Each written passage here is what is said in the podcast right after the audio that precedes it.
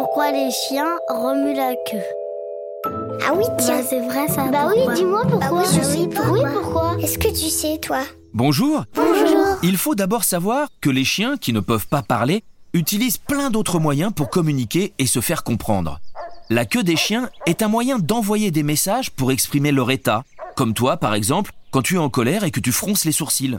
Les chiens, eux, ne peuvent pas exprimer beaucoup d'émotions avec leur gueule et doivent donc le faire par d'autres moyens. Ils vont par exemple grogner ou aboyer quand ils ont peur ou quand ils sont énervés. Mais il y a aussi la queue qui va leur servir pour faire passer des messages aux autres chiens. Quand le chien lève la queue, par exemple, c'est pour dire aux autres qu'il est le plus fort et que c'est lui le chef. Quand au contraire il range sa queue entre ses jambes, c'est qu'il a peur et ne veut pas qu'on l'embête. Quand les chiens remuent la queue, cela peut vouloir dire plusieurs choses.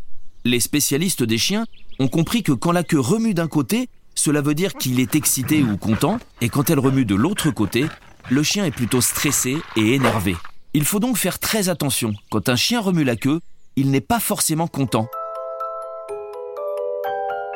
Et voilà, tu sais maintenant pourquoi les chiens bougent la queue.